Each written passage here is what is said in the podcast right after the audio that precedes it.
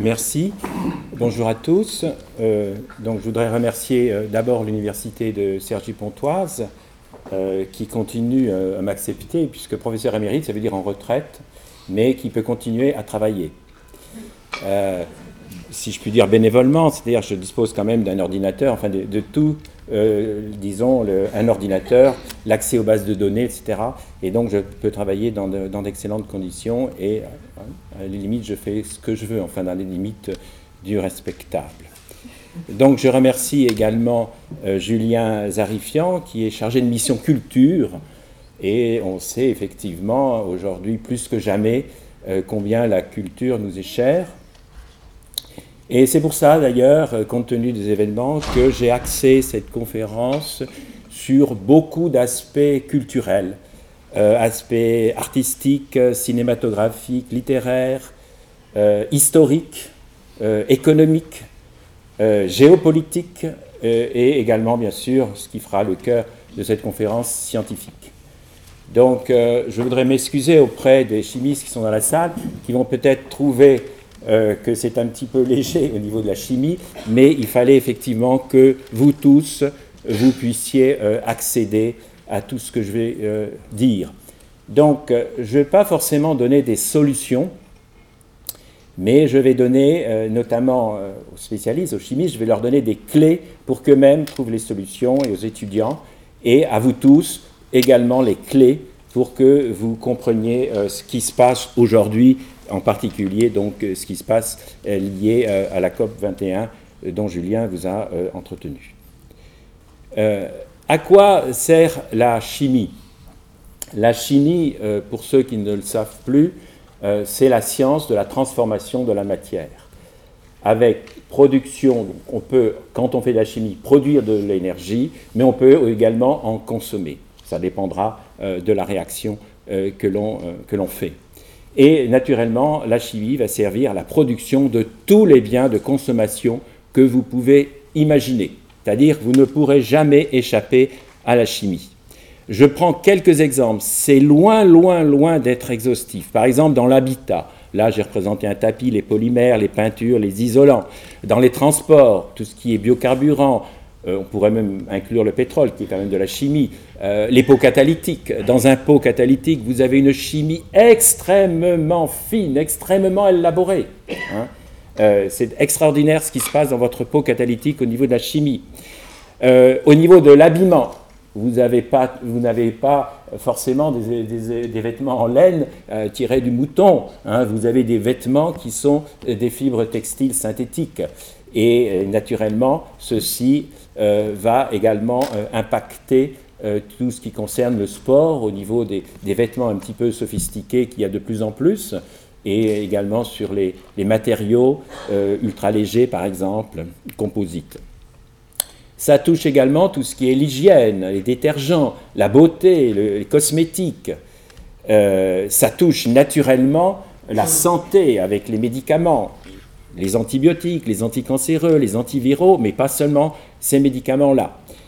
Euh, ça touche l'alimentation avec euh, tout ce qui est conservateur, additif, les produits phytosanitaires pour l'agriculture, l'électronique également, hein, des circuits intégrés, des euh, cristaux liquides sont faits de composés issus directement de la chimie. C'est-à-dire qu'il n'y a pas de secteur, à ma connaissance, où la chimie n'est pas prégnante.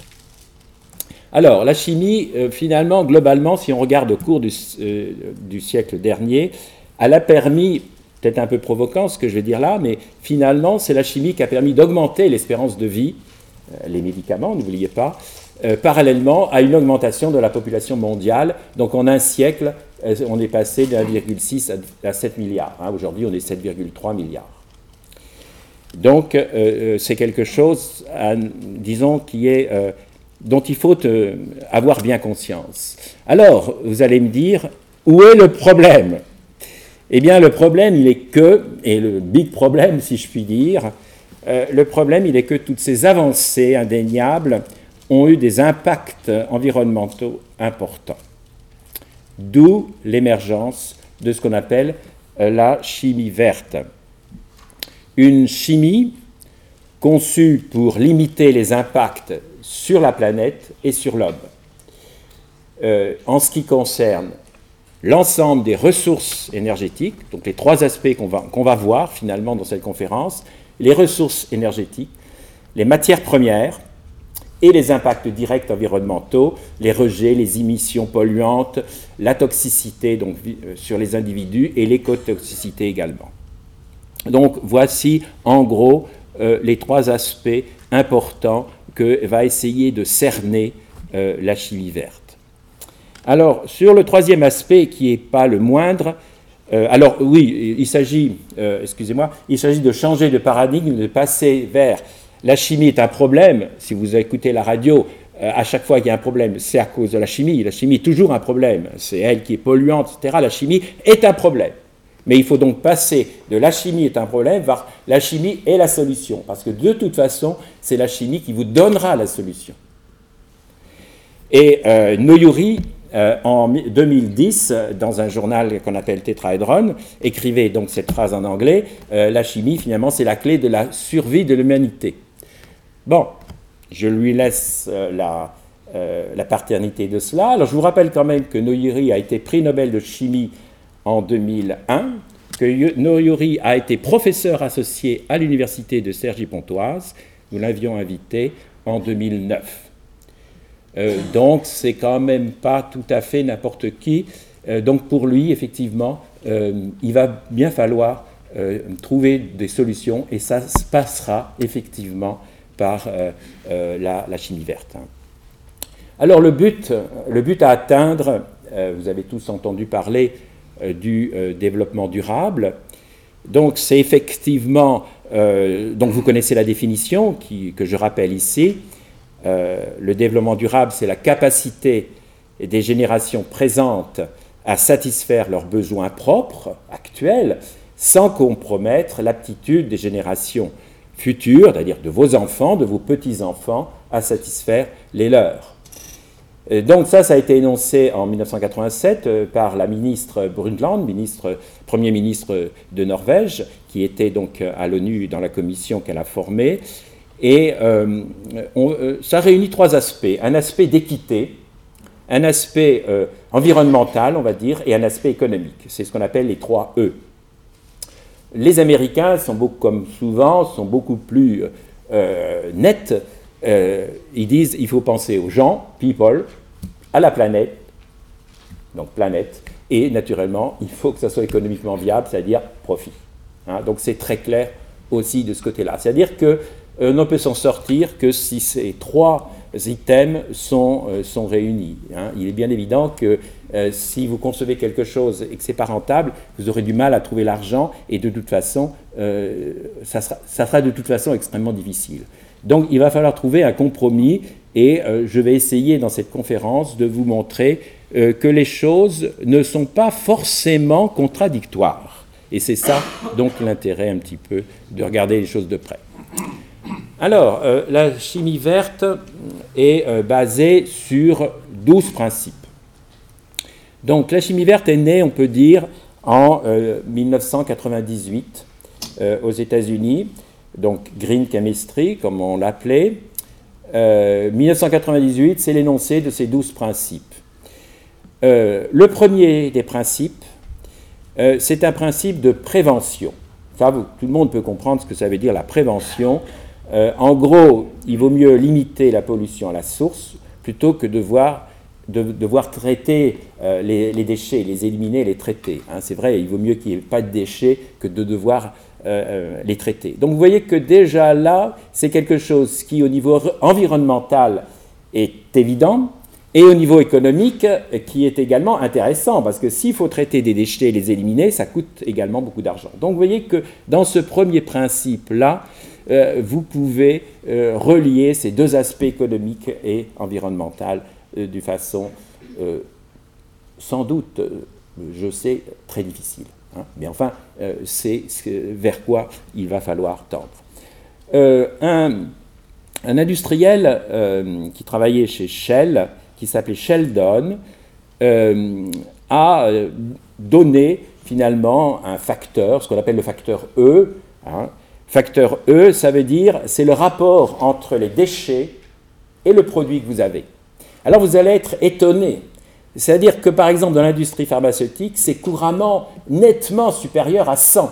C'est-à-dire que quand vous faites 1 kg de médicaments, vous allez avoir 100 kg de déchets. Et ça, c'est si vous êtes, j'allais dire, euh, extrêmement vertueux aujourd'hui. D'accord?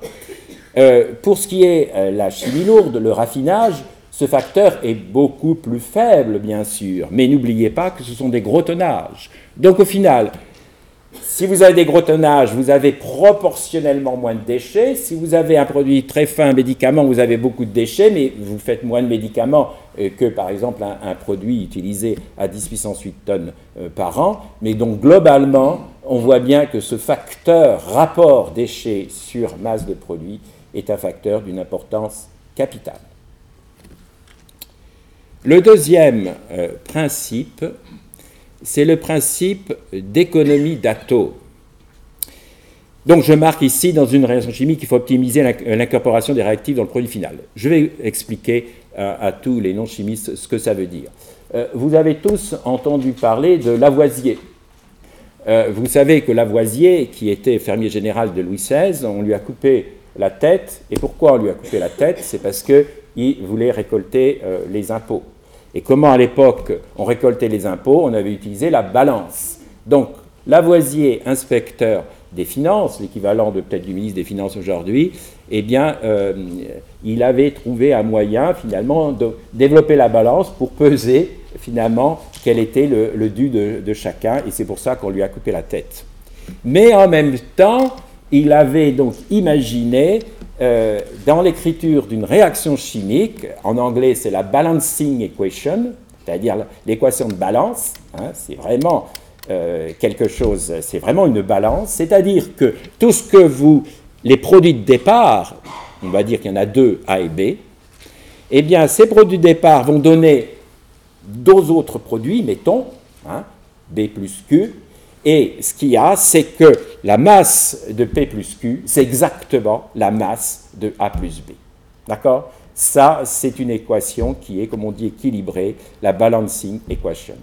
Autrement dit, les atomes qui rentrent dans A et B, on doit les retrouver dans P et Q. Mais si ce qui vous intéresse, c'est P, et que Q, c'est un sous-produit, voire un déchet, vous voyez que plus la masse de Q va être importante, plus vous aurez de déchets.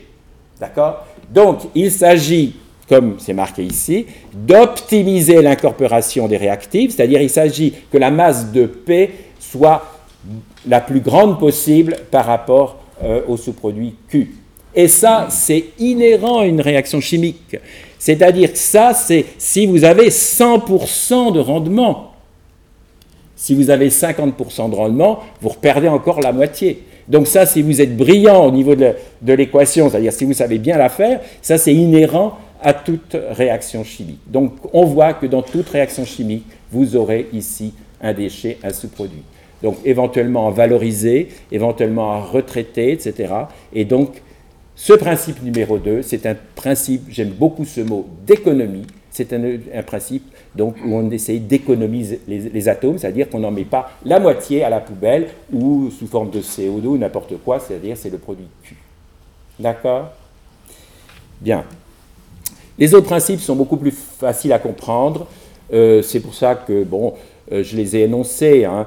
Euh, on va les lire ensemble. Le troisième, c'est conception de synthèse moins dangereuse. Bon, c'est facile à comprendre qui utilisent et conduisent à des produits peu ou pas toxiques. Donc, OK. Quatrième principe, euh, conception de produits chimiques plus sûrs, hein, c'est-à-dire ils ne vont pas être euh, explosifs ou autres.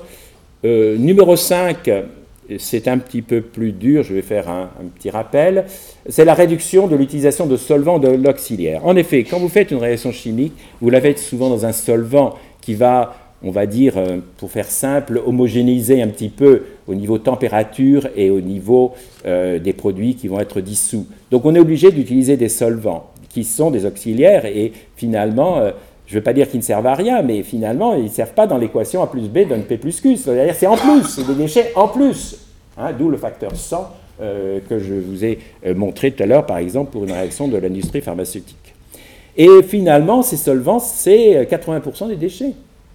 Donc vous voyez, ça vient en plus, mais c'est énorme, 80% des déchets.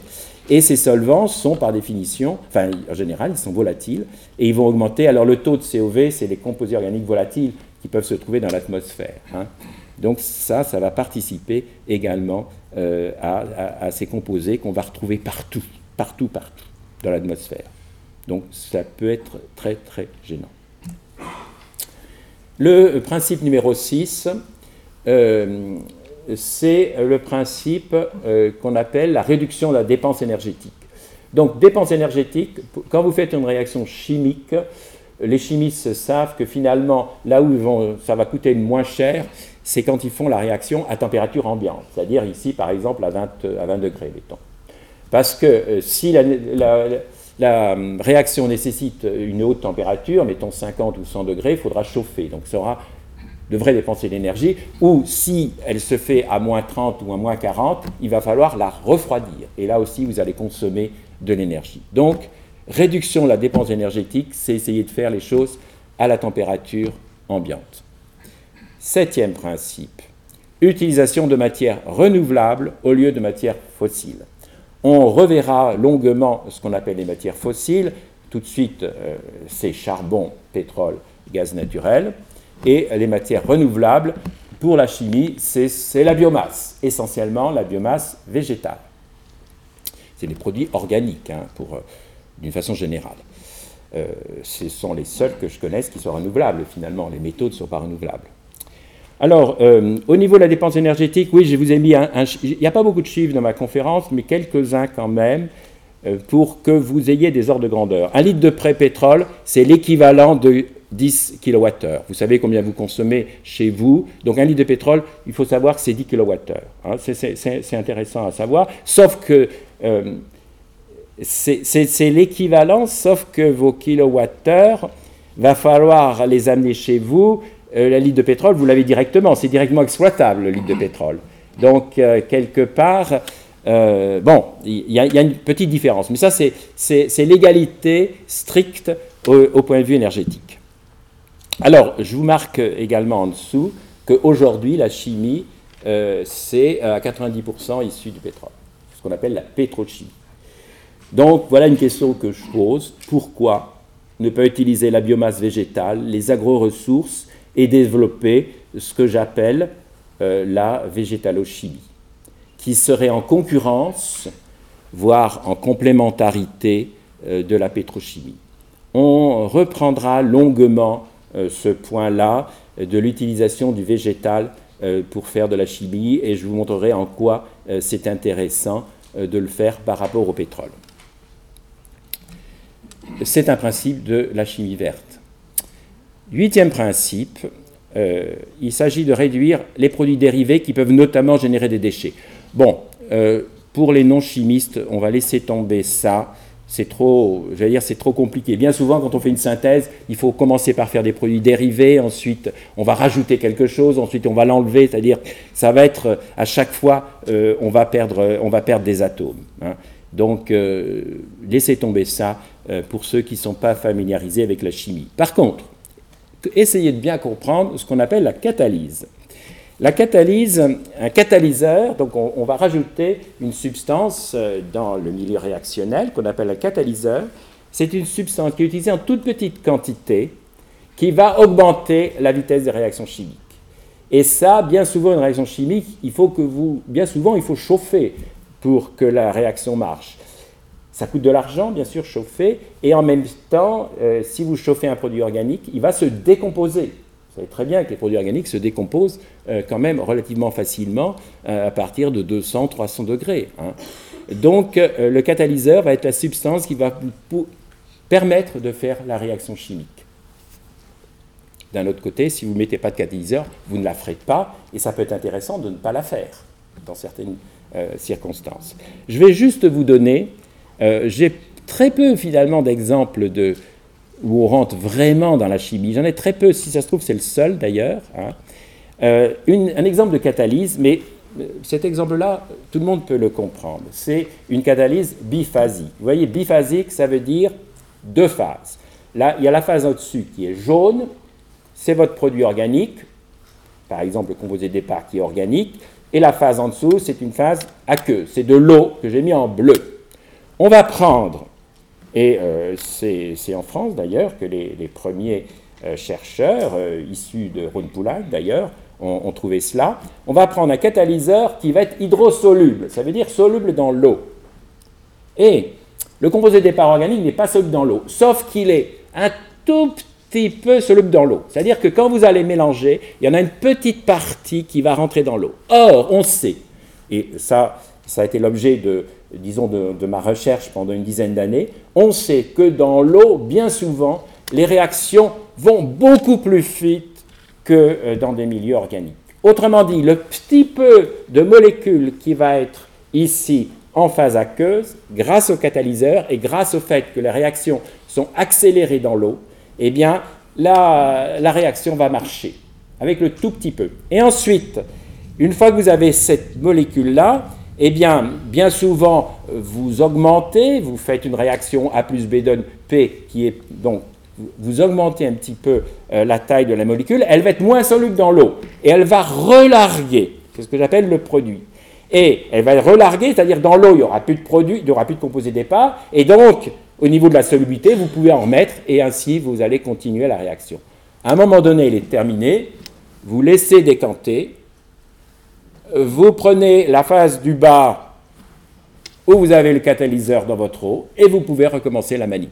C'est-à-dire que là, vous n'avez pas utilisé de solvant, et vous avez été d'une propreté euh, extraordinaire au point de vue du déchet, et vous avez directement votre produit.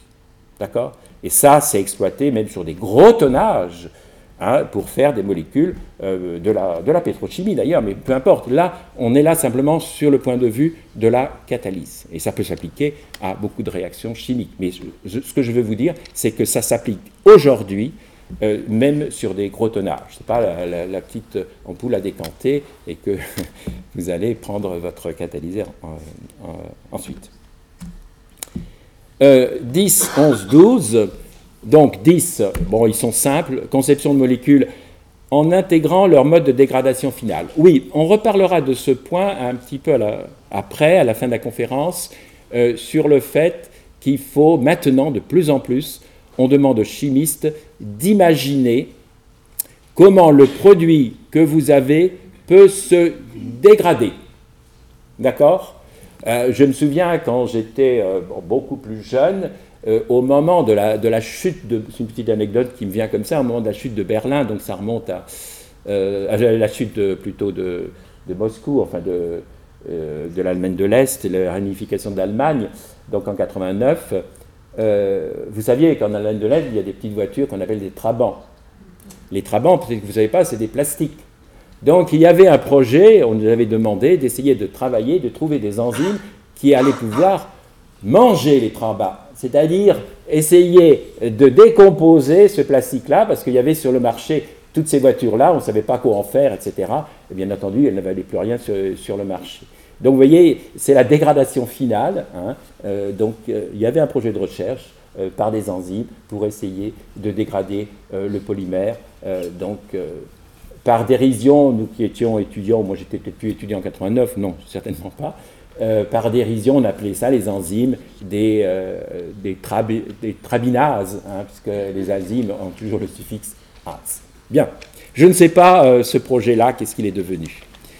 le principe numéro 11, c'est un principe important aussi, qui n'a l'air de rien, c'est la mise au point de méthode d'analyse en temps réel. C'est-à-dire que maintenant, on est équipé de tas de capteurs pour vraiment tout contrôler.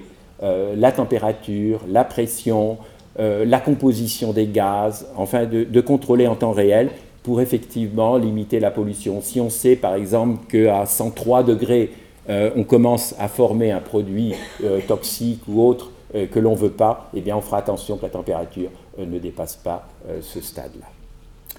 le numéro 12, c'est simple aussi, euh, c'est le développement d'une chimie sécuritaire. Donc vous voyez aussi en chimie, on a de la sécurité hein, pour prévenir les accidents, euh, les explosions, les incendies, les rejets. Bon, ça aussi, ça va, ça va un petit peu euh, de soi. En résumé, donc ils ont été mis les douze principes dans l'ordre tel qu'ils ont été définis donc par, par ceux qui les ont définis en 1998. Donc je n'ai pas du tout changé l'ordre. Moi, personnellement, je trouve que c'est un petit peu dommage cet ordre-là, puisque c'est un peu mélangé. Mais finalement, si on regarde bien après recul, toujours plus facile après 20 ans de recul, on s'aperçoit qu'il y en a qui concernent les ressources, l'énergie, ressources énergétiques, d'autres qui concernent les matières premières, notamment l'économie de, matière, hein, l'économie d'atomes, l'économie de matière, les déchets, etc. Euh, les, matières d'origine fossile à économiser au maximum, hein. Euh, et également euh, tout ce qui concerne sûreté des procédés, impacts environnementaux directs, les rejets, les émissions polluantes, la toxicité, l'écotoxicité. On a vu, il y a, au moins 4-5 principes qui concernent cela. Alors, on va commencer par ce dernier point, euh, qui est un point finalement, les pouvoirs publics sont finalement obligés de s'en mêler, hein, parce que la nature humaine, on va dire, bon, ben, bon, elle travaille et puis bon, on, fait les choses comme, comme ça vient. Donc il faut, il faut des réglementations à un moment donné. Donc ça, c'est une réglementation européenne hein, qui a été donc fixée en 2007 par l'Agence européenne des produits chimiques, qui est basée à Helsinki en, Finlande. Euh, donc, euh, je vous mets en rouge euh, la chose essentielle qui ne figure pas dedans, mais finalement c'est ça. C'est aux industriels de fournir les preuves, c'est une révolution, hein. c'est aux industriels de fournir les preuves toxicologiques que les produits sont sûrs et non plus au pouvoir public qu'ils sont nocifs. C'est un qui a dit, moi, je vous garantis que ce produit est sûr. Alors qu'avant, ben, avant, il y avait des produits, et puis il fallait que les pouvoirs publics disent attendez, euh, votre produit-là, est-ce qu'il est bien sûr, et tout et tout. C'est-à-dire, c'était à eux de faire tout le travail. Tout le travail aujourd'hui est fait par, article 1er, il incombe aux fabricants, aux importateurs, c'est-à-dire si c'est fabriqué en Chine, si vous l'importez en Europe, c'est contenu là. Aux utilisateurs, si vous, vous utilisez, alors ça c'est sur des gros tonnages, donc vous n'aurez pas forcément utilisé des gros tonnages, mais sinon aux utilisateurs en aval de veiller à fabriquer et mettre sur le marché et utiliser des substances qui n'ont pas d'effet nocif sur la santé humaine et l'environnement. Alors, ça, ça traduit par, cas, par quoi? D'une part, tous les produits à partir d'un certain tonnage doivent être enregistrés à l'agence. Il y en a à l'heure actuelle une 30 000. Donc, dûment enregistrés, sinon euh, impossible de les utiliser, de les importer, etc. Ils doivent être enregistrés. Ils doivent être évalués donc ça, ce sont les industriels qui les évaluent, qui font tous les tests euh, toxicologiques, et ça, euh, ça a un coût énorme. N'oubliez pas que si deux industriels utilisent le même produit, on va demander à chacun le test. Donc s'il y en a un qui triche, vous voyez qu'il prend d'énormes risques, hein, et on peut toujours contrôler. Une fois que ces tests sont faits, l'agence va autoriser ou non le produit. Bien souvent, elle va l'autoriser, même s'il est toxique. Pourquoi? Elle va l'utiliser s'il est toxique, elle peut dire trois choses. Éventuellement, non. Ou, OK, on va encore l'utiliser pendant cinq ans. Mais vous travaillez pour que dans cinq ans, vous n'ayez plus besoin. On sait aujourd'hui qu'on ne peut pas s'en sortir si on n'utilise pas ce produit. Donc vous travaillez pour que dans 5 ans, euh, on puisse euh, le supprimer. Ou bien alors on dit non, ça on sait que de toute façon on ne pourra pas le supprimer, donc vous l'utilisez, mais dans des conditions, enfin, des conditions euh, extrêmement draconiennes au niveau sécurité notamment. Et donc cette réglementation REACH, R-E-A-C-H, ça concerne donc les produits chimiques. Nous avons donc en ce qui concerne les risques chimiques, la directive Seveso, donc, qui est euh, liée à un accident qui s'était passé en, Italie, dans la banlieue de Milan en 1976. Et euh, donc là aussi, euh, la, réaction chimique, là aussi, a été mal contrôlée. Et là aussi, il y a un sous-produit qu'on appelle la dioxine qui s'est formé en grosse quantité et donc euh, ça s'est emballé, etc. Et donc à la suite de cet accident de, de Seveso, Donc il y a une directive européenne, donc appliquée au droit, français, donc elle a été appliquée à partir de, du mois de mai 2000. Donc en gros, c'est des mesures de prévention, c'est la moindre des choses, si je puis dire. Donc toujours ce principe de, prévention, c'est même le principe numéro un qu'on a vu. Euh, des programmes d'inspection des entreprises hein, par les pouvoirs publics et également une urbanisation extrêmement contrôlée autour de ces unis à risque.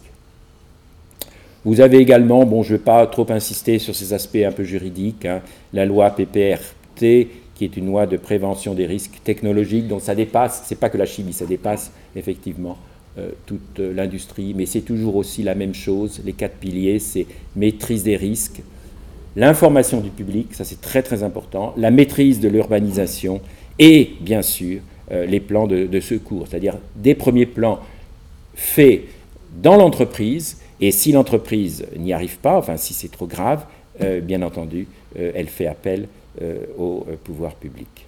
Mais c'est d'abord des secours sur place. Alors ça c'est tout ce qui est donc on va dire sûreté des installations. Maintenant, on va euh, aborder euh, le point de vue euh, énergétique. Donc, le point de vue énergétique, la situation actuelle. Alors, la situation actuelle, bon, on trouve un petit peu des choses différentes selon les, où vous prenez les sources, mais en gros, en gros, c'est ça. Vous avez donc, si je prends toute l'énergie, hein, électricité comprise, en gros, aujourd'hui, c'est à 83% d'origine fossile. Et donc, vous avez là, vous voyez donc en, bleu, je pense, hein, je ne vois pas très bien les couleurs personnellement, mais euh, en bleu, à cette couleur-là en tout cas, euh, vous avez 40, 41% euh, issus du pétrole. Donc ça, ça a quand même tendance à beaucoup diminuer. Vous avez 21% charbon. Alors le 21% charbon, bon, il y a quelques années, je disais que ça diminuait. Là, ça réaugmente. Et vous avez 21% de gaz naturel qui a plutôt tendance également à augmenter. Une énergie nucléaire, donc, alors là, tous les pays euh, n'utilisent pas d'énergie nucléaire. La France, vous savez, euh, en utilise beaucoup. Et donc, globalement, sur le monde, ça fait 7%. Mais ce n'est pas seulement pour. C'est sur l'ensemble de l'énergie, y compris les transports.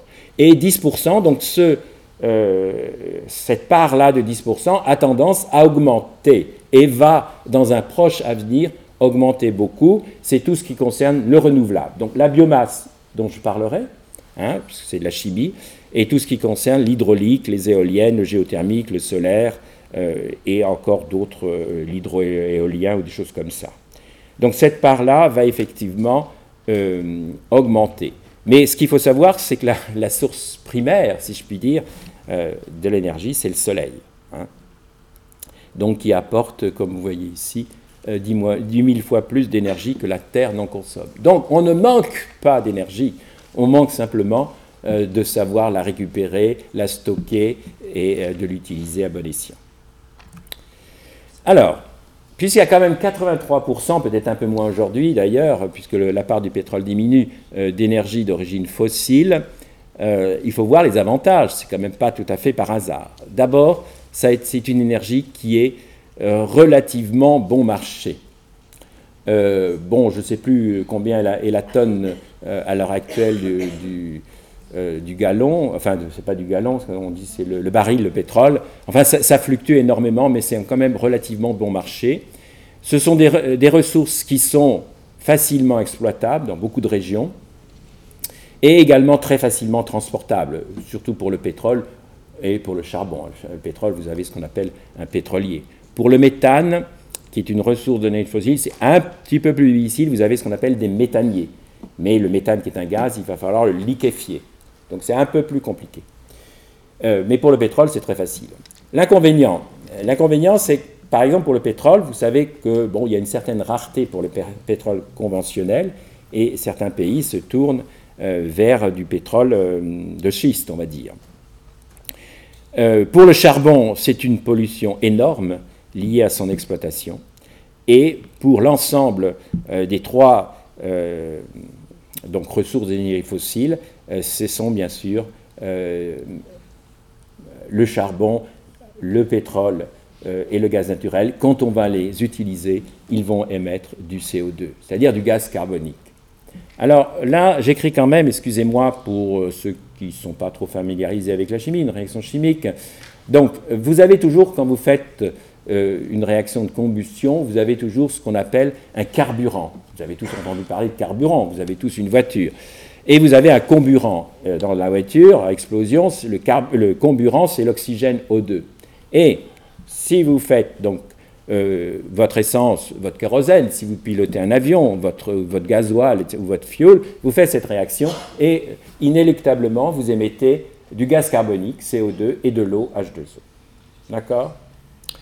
Euh, Donc, c'est facile de voir à partir de cette équation-là euh, qu'une tonne de carbone dégage dans l'atmosphère 3,7 tonnes de gaz carbonique.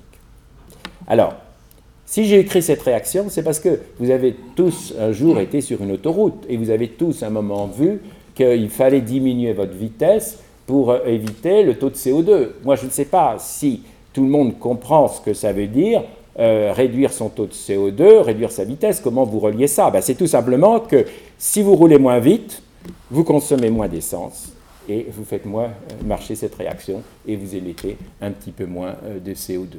Donc la quantité de CO2 que vous émettez est directement reliée à la consommation d'essence ou de diesel.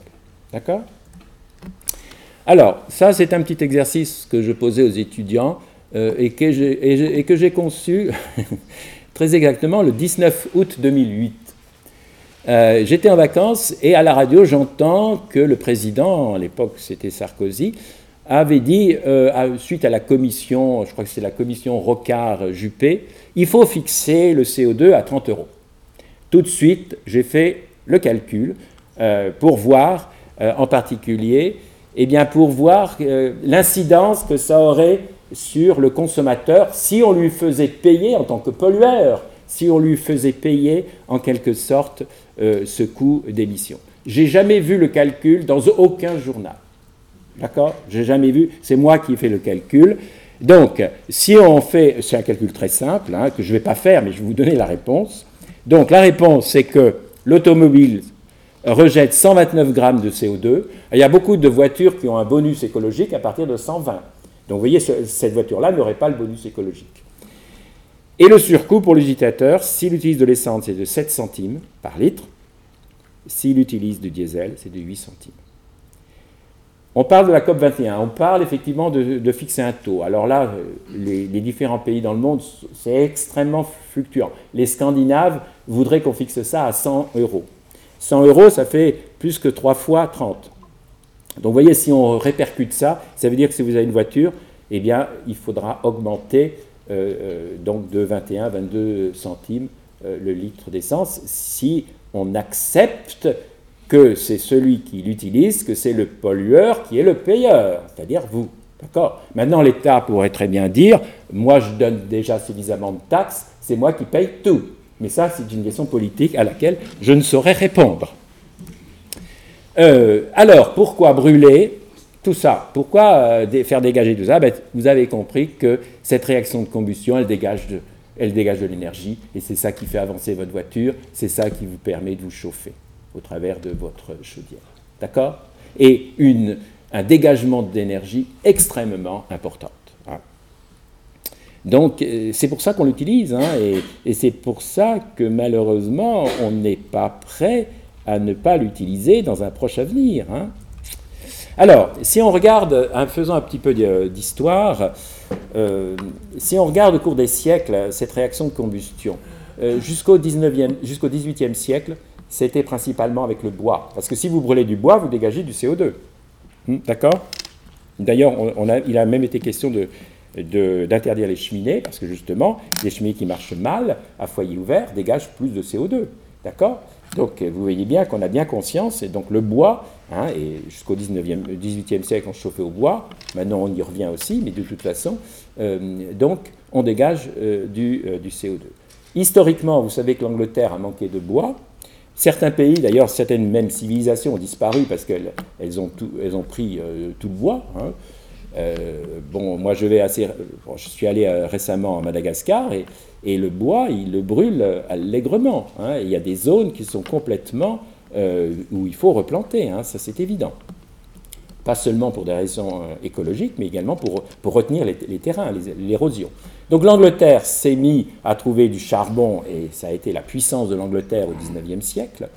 Ensuite, euh, à la fin du XIXe, euh, les, euh, les, Américains ont trouvé du pétrole, hein, c'est Rockefeller, hein, la Standard Oil Company, hein, à partir de la fin du XIXe siècle, et ça dure encore jusque maintenant. Alors, le XXIe siècle, c'est difficile de faire des, des, prévisions, mais on peut dire quand même que le gaz naturel, c'est un, un gaz, enfin c'est une énergie d'origine fossile qui est un peu plus propre que les deux autres, enfin incontestablement du charbon, mais même du pétrole. Euh, ça pourrait être la biomasse végétale. On pourrait imaginer également d'autres composés tels que le méthanol, mais à condition de maîtriser la réduction de CO2. Mais ça, j'en reparlerai dans un tout petit moment. Pourquoi l'émission de CO2 est néfaste pour l'environnement? Le CO2 n'est pas néfaste, c'est un gaz qui n'est pas toxique, il est indispensable à la vie des plantes par la photosynthèse. C'est un phénomène naturel, vous respirez. Euh, moi qui m'agite beaucoup en ce moment, j'en aimais beaucoup plus que vous qui êtes euh, bien sagement assis, hein, ça c'est très clair. Hein. un sportif va, en émettre beaucoup plus que quelqu'un qui est, couché. Hein. Donc c'est un phénomène tout à fait naturel. Alors, qu'est-ce qui est néfaste? C'est l'excès d'émissions. Il n'y aurait pas c'est facile à faire le calcul, il n'y aurait pas du tout de CO2, la température sur Terre serait de moins 18. Donc heureusement, en quelque sorte, euh, que l'on a ce gaz. Euh. Alors, le CO2, donc, il va former pas seulement le CO2, l'eau également, H2O et, bien d'autres composés, forment ce qu'on appelle donc une, une, couche gazeuse et par effet de serre renvoie en quelque sorte les rayonnements infrarouges sur Terre et va réchauffer l'atmosphère. Et donc, si cette couche est trop importante, à partir d'un certain taux, la température va augmenter sensiblement avec les conséquences climatiques que j'ai écrites là. Mais bon, euh, ça, vous allez en entendre parler euh, abondamment dans la presse, tout ce qui est écrit là, donc je n'ai pas besoin euh, d'insister sur les choses. Peut-être juste à la fin, quand même, l'acidification des océans, c'est quelque chose qui est pour moi assez préoccupant, en particulier, personnellement, c'est pas demain, c'est pas après-demain, c'est peut-être dans un siècle dans deux, ça peut complètement perturber les, euh, les, courants.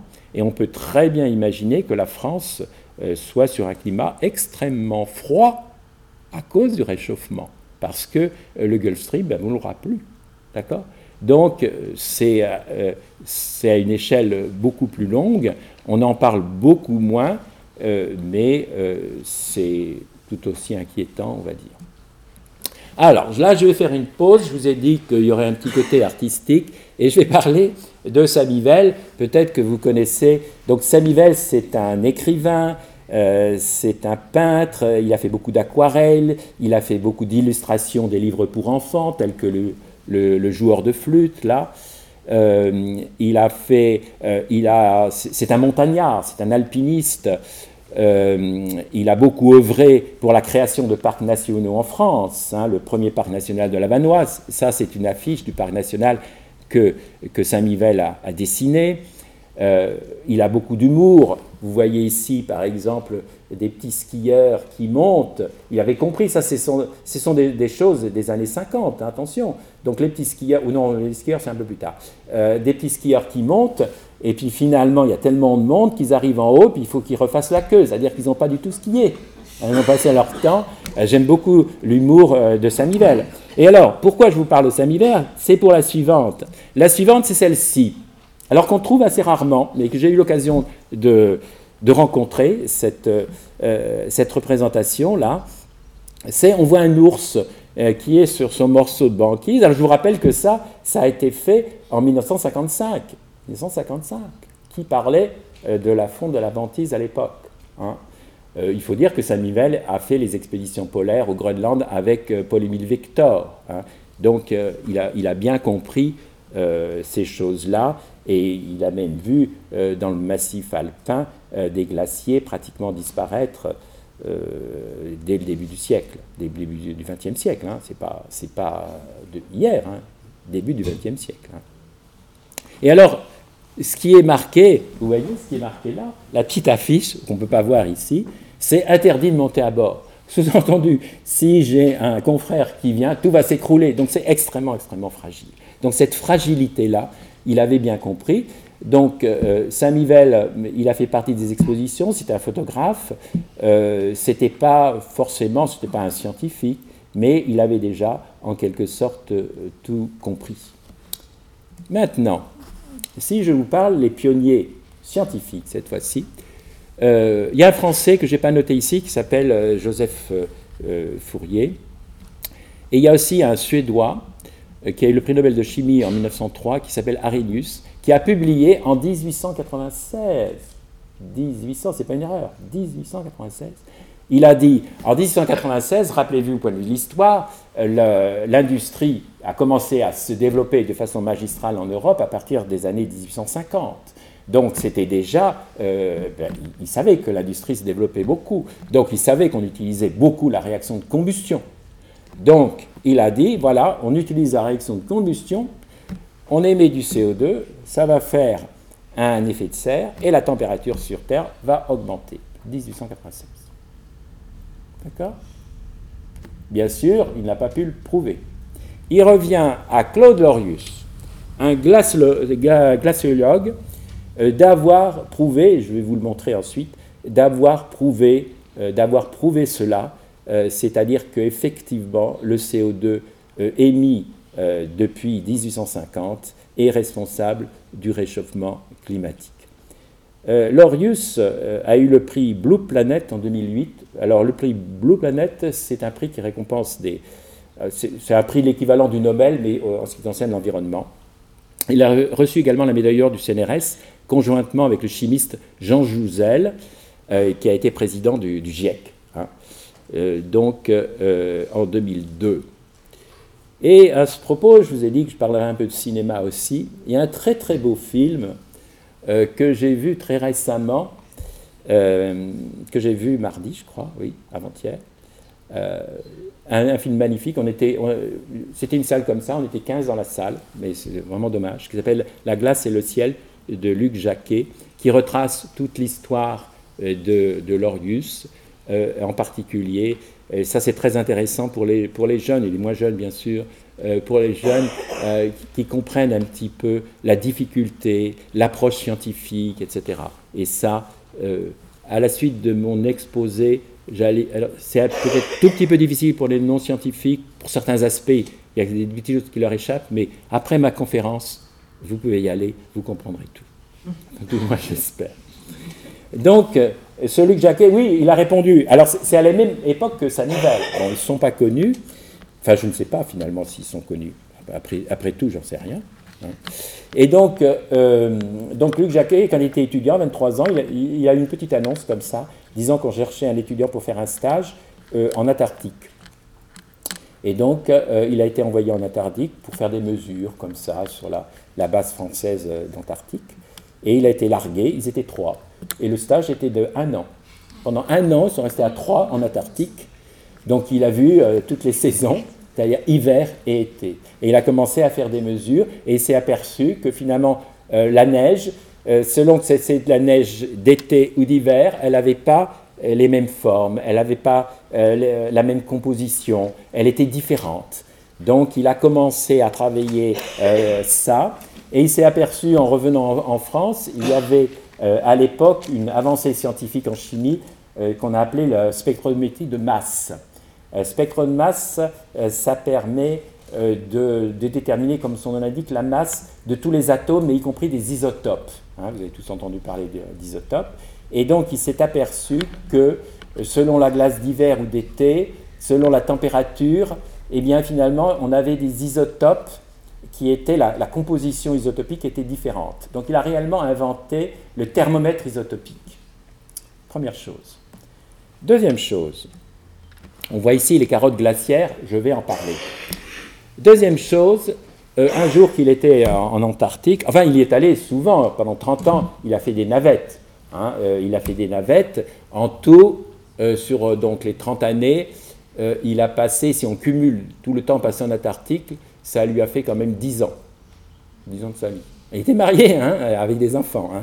Donc, bien sûr, j'allais dire, il était passionné, mais en même temps, il ne pouvait pas non plus y rester tout le temps. Puis quand il venait en France, il fallait faire les mesures et trouver l'argent, parce que tout ça, ça, il faut trouver l'argent hein, quand on est chercheur. Donc, la deuxième chose, un jour qu'il est en Antarctique, il fête quelque chose, je ne sais plus quoi, on voit ça dans le film, et donc euh, ils du whisky, et il met de la glace dans son whisky, et il s'aperçoit, en regardant, en buvant son whisky, donc vous voyez, il n'y a pas besoin d'avoir des, appareils ultra sophistiqués, et puis dans les années 50, il n'avait pas d'appareils ultra sophistiqués, croyez-moi. Donc il voit des petites bulles sortir. Ça fait Eureka il a dit, mais alors s'il y a des bulles emprisonnées dans la glace, c'était la glace, il n'avait pas ramené des glaçons de Paris, c'est la glace euh, qui était euh, au pôle.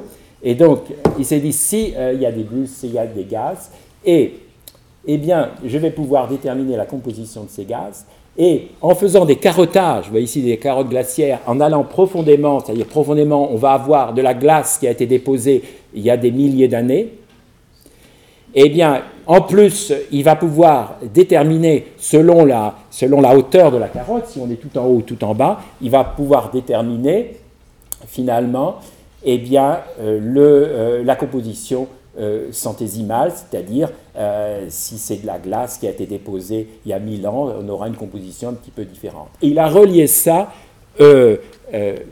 par l'effet isotopique, il a relié ça à la température. Si bien que vous avez ici des carottes glaciaires, si bien qu'en faisant des carottes glaciaires, il a pu ainsi. Alors ce graphe, il faut le, comprendre de la façon suivante. Vous voyez ici 0, on va dire que c'est aujourd'hui. Et ici, c'est 100 000 ans. Il y a 100 000 ans, il y a 200 000 ans, 300 000 ans, 400 000 ans. Aujourd'hui, donc ça c'est une courbe déjà un peu ancienne qui a été prise dans la station de, Vostok, avec les Russes. Et donc aujourd'hui, on est capable de faire ça jusqu'à 800 000 ans. C'est-à-dire qu'on s'est retrouvé toute l'histoire contenue dans ces, euh, dans ces glaces depuis 800 000 ans.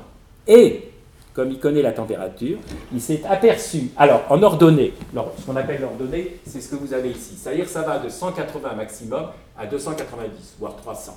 Donc, entre, on va dire entre 190 et 300. Jamais, jamais euh, au-dessus de 300. il s'est aperçu que ce qui était en haut, c'est-à-dire quand il y avait beaucoup de CO2, ce n'étaient pas des époques glaciaires, des époques plus chaudes, et les creux correspondent strictement aux époques glaciaires. D'accord? Donc, corrélation, et, ça se comprend, c'est l'effet de serre. il y a, il y a Arrhenius l'avait dit hein, un siècle avant, hein, mais lui, euh, il l'a bien prouvé. Donc, aujourd'hui, alors, vous avez vu les calottes glaciaires, là, qui ont quelques mètres. Pour faire ça, on en est à des calottes glaciaires de, vous voyez là, là elles avaient 3-4 mètres, de 6000 mètres. 6000 mètres. Donc la calotte glaciaire de 6000 mètres, ça c'est les Russes qui avaient une, technologie extrêmement avancée pour faire ça.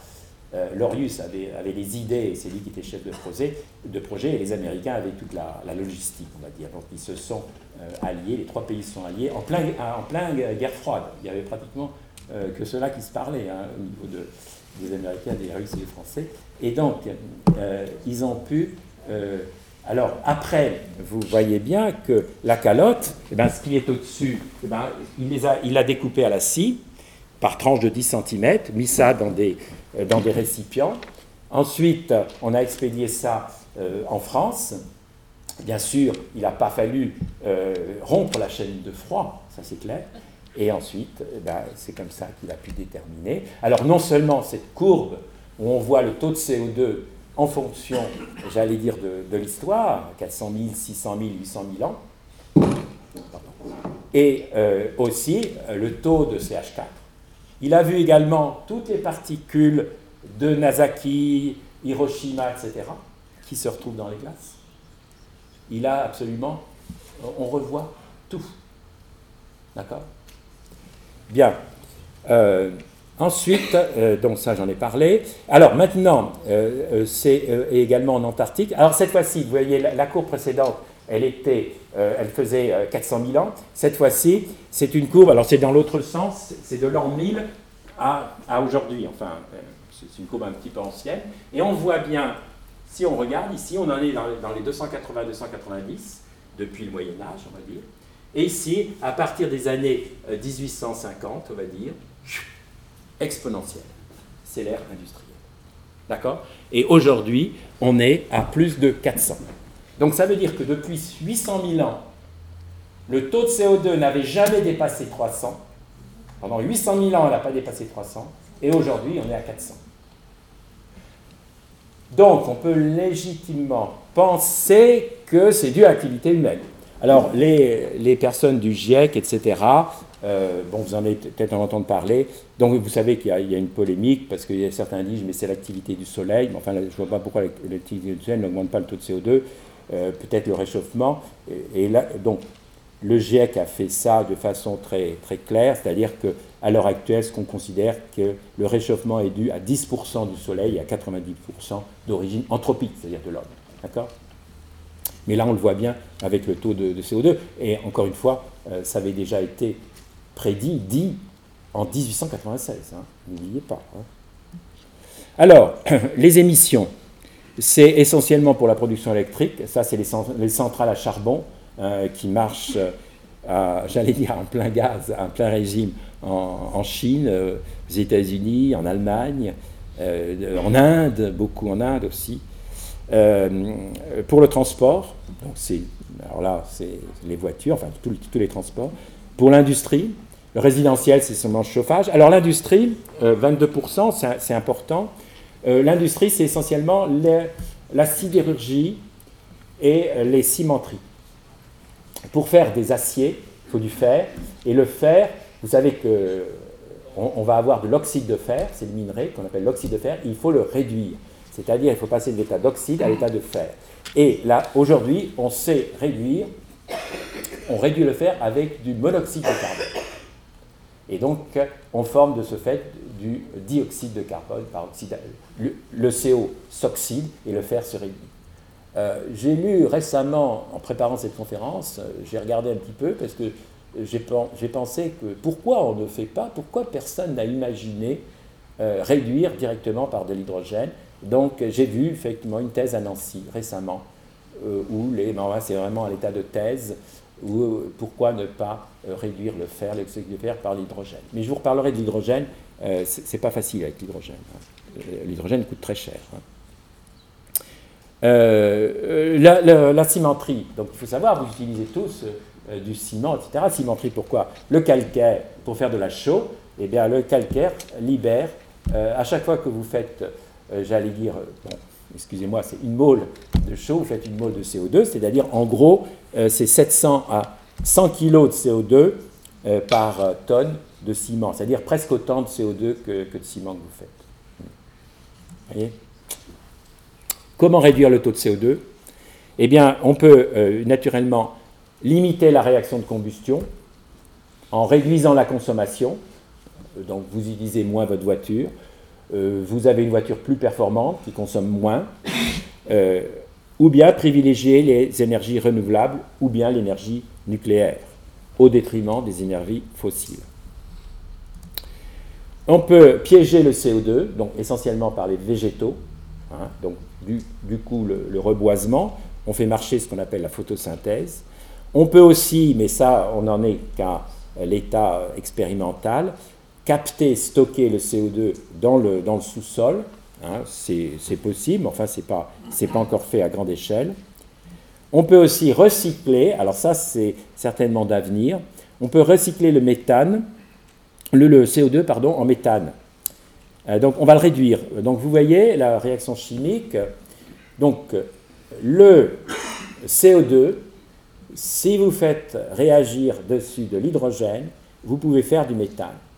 Et à ce moment-là, vous voyez, vous avez utilisé le CO2. Alors au lieu de le laisser échapper, etc., vous l'avez réutilisé. Mais quel est l'inconvénient de cela? C'est que comment est fabriqué aujourd'hui l'hydrogène? Ben, Bien souvent, il est fabriqué à partir, par exemple, euh, de la gasification du charbon, ou il est fabriqué à partir de la gasification de la biomasse. De toute façon, il va émettre euh, du, CO, du CO2, etc., en même temps que de l'hydrogène. Donc on tourne en rond.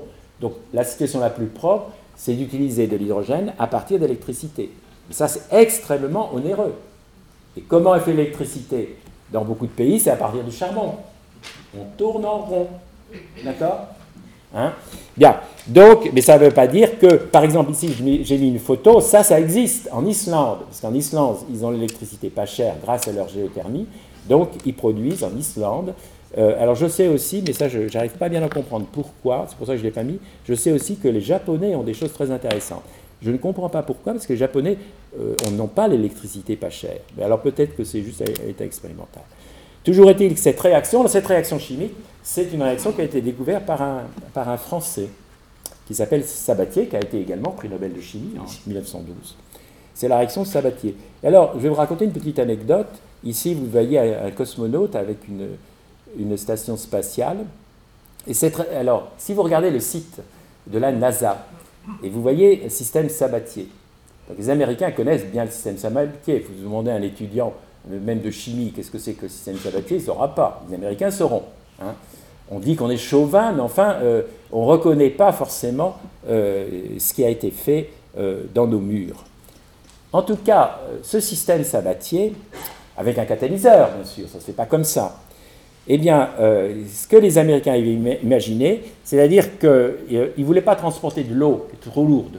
Donc, ils transportent dans leur navette de l'hydrogène, et grâce à la respiration des cosmonautes, ils vont faire la réaction pour former l'eau que les cosmonautes vont pouvoir utiliser. Et c'est une réaction qui va pouvoir être utilisée, par exemple, dans un certain avenir, sur Mars, qui contient beaucoup de CO2. Mars, c'est 95% de CO2. Hein.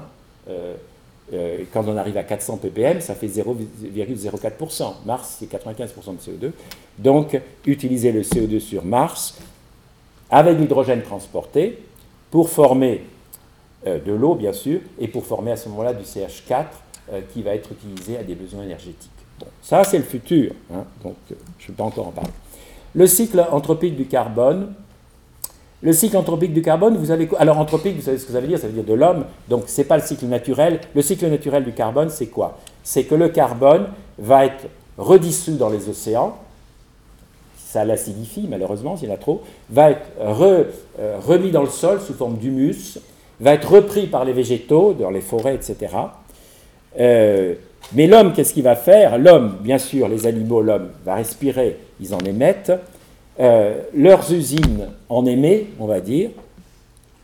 Et euh, finalement, donc ce qu'on pourrait imaginer, c'est de le capter, ce CO2, et grâce à l'énergie solaire, les éoliennes ou autres, qui va nous fournir l'électricité, donc l'hydrogène, hein, l'eau donc on va faire l'électrolyse de l'eau, comme on dit, donc l'hydrogène, faire la réduction de Sabatier pour obtenir, ben pour obtenir euh, du CH4, du méthanol ou d'autres composés d'ailleurs plus oxygénés qui peuvent être utilisés en chimie.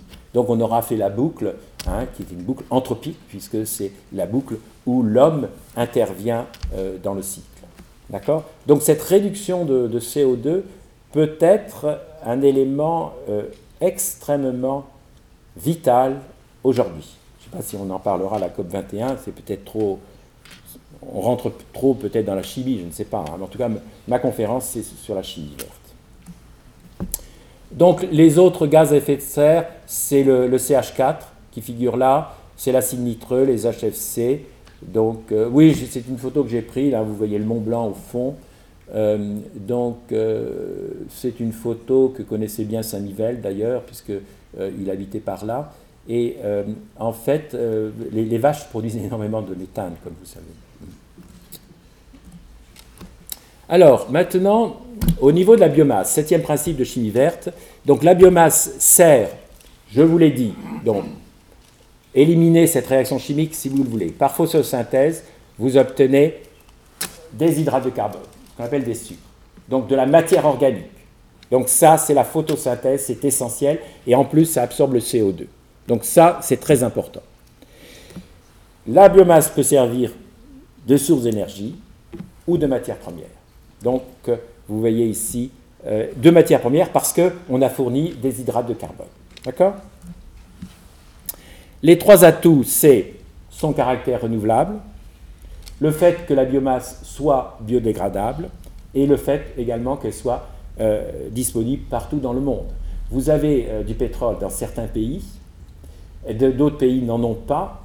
Euh, j'allais dire, c'est pas juste, il n'y a pas d'équité au niveau de ces ressources. Par contre, au niveau de la biomasse, tous les pays ont une biomasse. Elle n'est pas la même dans chacun des pays, mais tous les pays peuvent avoir une biomasse. Donc ça, c'est quand même très intéressant. Donc la biomasse est constituée de bois.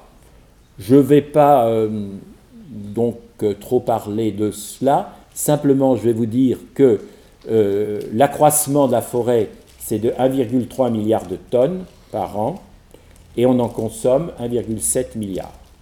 Conclusion, il faut faire du recyclage. Donc ce mot de recyclage, c'est un mot qu'on reverra, c'est très important euh, d'intégrer ces notions de recyclage dans l'économie. Euh, la biomasse, c'est le bois ou c'est les plantes? Les plantes, deux catégories, les plantes comestibles et les plantes non comestibles. Dans les plantes comestibles et dans les non comestibles aussi d'ailleurs, vous avez euh, des déchets qu'on appelle des déchets agroalimentaires. Je vois que le temps passe, donc je vais peut-être sauter euh, ça, j'y reviendrai éventuellement si vous avez des questions. Pourquoi dit-on que les biocarburants euh, tels que l'éthanol permettent de réduire le, taux de CO2 Je vais passer là-dessus. S'il y a des gens, on, y reviendra éventuellement après. Euh, vous avez vu Pasteur, la, fermentation, etc. Donc, les biocarburants, éthanol, donc aujourd'hui que vous utilisez, hein, tout ce qu'on appelle E10, c'est 10% d'éthanol, ou ester méthylique d'huile végétale dans les diesels. Euh, ce sont des biocarburants euh, qui sont euh, finalement en compétition avec l'alimentation. Hein, l'éthanol en France, il est produit par fermentation du glucose, et le glucose, on l'a à partir du sucrose, hein, c'est la betterave sucrière. Bon, au Brésil, c'est à partir de la canne à sucre, mais de toute façon, c'est à partir des denrées alimentaires.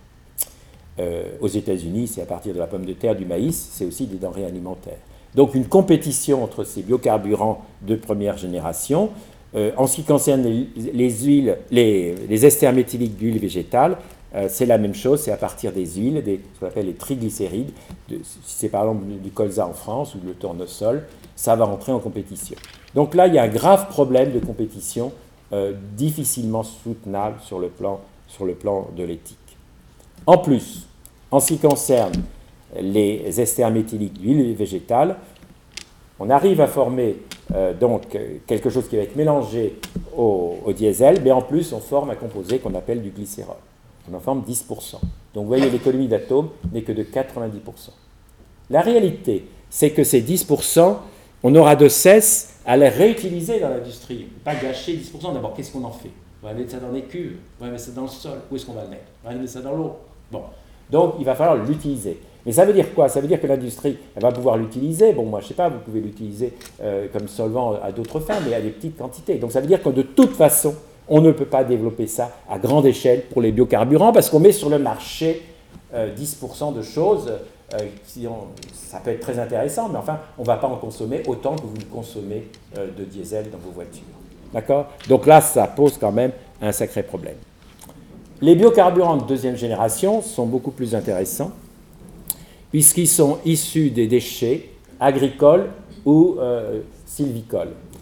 Donc vous avez la, cellulose qui, si on est réussi à la casser, ça donne également euh, du glucose qui peut donner euh, par fermentation de l'alcool, sauf que, c'est pour ça qu'on ne s'est pas développé aujourd'hui, sauf qu'on ne sait pas bien faire ça, on ne sait pas bien casser la cellulose. Les enzymes ne cassent pas bien, enfin, euh, n'y arrive pas. Euh, vous, vous savez casser l'amidon. Hein. vous avez des, enzymes dans l'organisme. Si vous mangez de la pomme de terre, si vous mangez de l'amidon, vous allez les cliver. C'est d'ailleurs ce qu'on appelle les sucres lents. Et donc, faire arriver lentement le glucose. Ça, on est muni hein, dans notre métabolisme d'enzymes qui sont capables de faire ça. Pour la cellulose, vous ne pouvez pas manger de la cellulose, vous n'avez pas d'enzymes. Il y a des organismes qui en ont, ce qu'on appelle les thermiques, par exemple mange le bois, d'accord. Mais enfin, disons que ce n'est pas du tout, du tout facile. Donc, euh, ça, bon, il y, a des moyens, mais on n'y est pas encore tout à fait arrivé. Alors, les carburants synthétiques. Euh, là, si vous permettez donc de donner une petite anecdote, Fischer-Tropsch, c'est des Allemands. Ça, c'est une réaction qui a été beaucoup développée en Allemagne, disons l'Allemagne nazie. Pourquoi? Parce que à l'époque, donc, ils avaient des difficultés énormes d'approvisionnement en pétrole. Donc, pour faire, disons, pour l'armée allemande, c'était extrêmement difficile. Donc, les ingénieurs allemands ont développé cette réaction dite de Fischer-Tropsch, c'est-à-dire qu'à partir du charbon, on peut faire ce qu'on appelle la gazéification, c'est-à-dire transformer le charbon en un mélange qu'on appelle un gaz de synthèse, c'est du monoxyde de carbone et de l'hydrogène. Et ensuite, Fischer-Tropsch, les chimistes, les très grands chimistes, transforme ce gaz CO plus H2 en hydrocarbures, soit en essence, soit en kérosène, soit en diesel, à volonté, selon le catalyseur, la température, les conditions, etc. D'accord? On est capable de faire ça. Donc, et aujourd'hui encore, euh, alors ça a été fait énormément, ça, euh, j'allais dire comme par hasard, non, c'est facile à comprendre au niveau géopolitique, en, Allemagne, et euh, c'est une réaction qui a également été beaucoup développée en Afrique du Sud pendant 40 ans, à partir de 1948, c'est-à-dire à partir du moment où l'Afrique euh, du Sud était sous le régime de l'apartheid, parce que là aussi, l'Afrique du Sud avait du mal à acheter du, pétrole, il y une espèce d'embargo de l'ensemble des pays du monde. D'accord? Donc ils ont beaucoup développé ces, ces réactions. Et donc, mais la gazification, c'est quand même intéressant. Je ne dis pas qu'il faut faire la gazification du charbon, mais on peut faire la gazification de la biomasse pour obtenir ce gaz de synthèse CO plus H2 et ensuite de le retransformer. C'est ça euh, que je veux dire ici. Hein. C'est la gazification de la biomasse, pas du charbon. C'est fait aujourd'hui à partir du charbon. C'est pas, euh, au niveau écologique, non, il ne faut pas aller de ce côté-là, c'est clair. D'accord? La méthanisation, euh, bah, la méthanisation, vous pouvez avoir des. Ouais, 5 minutes. Vous pouvez transformer par des digesteurs la biomasse en, méthane. Donc là, je compare un petit peu le pouvoir énergétique des différents carburants. Vous voyez que les carburants synthétiques, l'essence, le gasoil, c'est à peu près la même chose.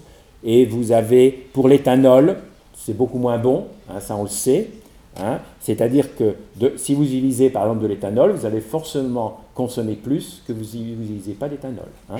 Ça, euh, il suffit de regarder le pouvoir énergétique et naturellement l'hydrogène qui est bien supérieur à tout. Au niveau de la chimie, j'ai mis ici euh, pétrochimie versus végétalochimie. J'ai mis ici des, petits globets en plastique euh, qui a ici, par exemple ça. Alors ça, je ne sais pas voir, je vais en profiter pour voir. Je ne sais pas voir euh, en quelle matière c'est, mais peut-être que c'est fait en PLA. PLA, ça veut dire polylactique acide.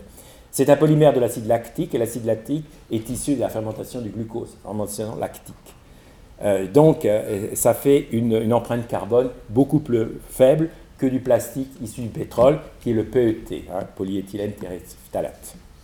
Donc, vous voyez, déjà aujourd'hui, certainement ce verre, déjà aujourd'hui, on va pouvoir utiliser la biomasse pour faire de la chimie et non plus utiliser euh, la pétrochimie. C'est ce que j'appelle la végétalochimie. Idem pour le euh, propylène glycol, euh, qui est... bon, c'est intéressant, le propylène glycol, on l'utilise beaucoup comme solvant dans les cosmétiques. C'est ce que vous avez par exemple dans les cigarettes électroniques. Bon, moi, je suis très prudent sur le polylène glycol. L'éthylène glycol est très toxique. Le polylène glycol n'est pas toxique. Il est dans les cigarettes électroniques. Personnellement, j'aurais des enfants, je leur demanderais de ne pas euh, les utiliser parce que, bon. Ok. Alors, donc, euh, le. Enfin, j'aurais des enfants qui fument. Hein. J'ai des enfants, mais euh, ils ne fument pas. la, la, pétrochimie, donc si vous faites le polylène glycol par la pétrochimie, vous avez une économie d'atomes de 45%. Et à partir du glycérol, le sous-produit dont je vous ai parlé, c'est très intéressant de le faire directement en une étape, et c'est une étape de réduction. Ce qui est intéressant, c'est que la biomasse, vous l'avez peut-être pas vu, j'ai été un peu vite, c'est des hydrates de carbone, c'est des produits oxygénés. Or, les produits que vous consommez, tous les produits que l'on a, que vous utilisez, tous ceux dont j'ai montré la photo, sont des produits également oxygénés. Quand vous utilisez 90% à partir du pétrole, vous devez faire ces réactions d'oxydation à un moment donné. Et ces réactions d'oxydation, c'est d'ailleurs les plus sales qui existent en chimie. D'accord? Donc vous êtes obligé de faire plusieurs réactions d'oxydation. Euh, alors que si vous obtenez directement la matière biomasse qui est déjà oxydée, alors vous pouvez peut-être faire une oxydation ou une réduction. Là, par exemple, c'est une réaction de réduction. Mais euh, disons qu'on ne va pas multiplier ces étapes d'oxydation ou de réduction qui sont souvent des étapes, enfin surtout les étapes d'oxydation, qui sont des étapes extrêmement sales. D'accord? Donc, euh, s'il y a un autre intérêt. L'histoire de l'acétone et du butanol, j'aurais bien aimé vous la raconter. Euh, bon, euh, à l'occasion, s'il y a des questions, euh, je vous en parlerai, de même que l'autre également. Ici, vous voyez ici Yu Yu Tu, qui a eu le prix Nobel de médecine en 1915, c'est-à-dire cette année. donc cette chinoise a découvert que l'artémisinine, extrait d'une plante qu'on appelle l'armoise, était un médicament efficace contre le palu.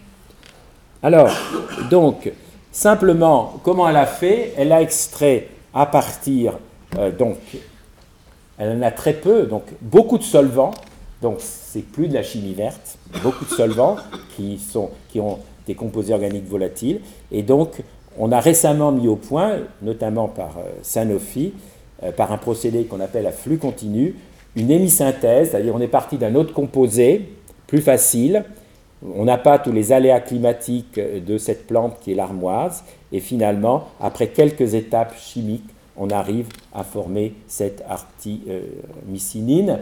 Hein, et ce procédé, euh, Sanofi a eu le prix Pierre Potier euh, sur la chimie verte il y a quelques années. Ici, on a l'histoire d'une biomasse renouvelable, euh, qui, est un autre qui est également un très bel exemple J'aurai certainement l'occasion de vous en parler au cours de l'exposé.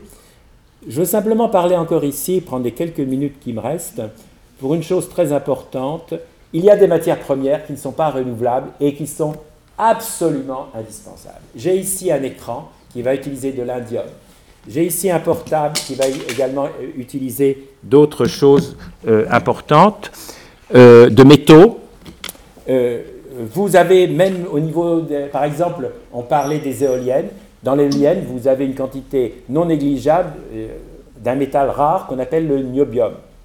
Donc, vous voyez que pour l'économie d'aujourd'hui et de demain, on, va être obligé, on utilise des matières premières et euh, l'UE, l'Union européenne, a dressé la liste de ces 20 substances matières premières critiques, c'est-à-dire euh, ça diminue d'eau, le recyclage.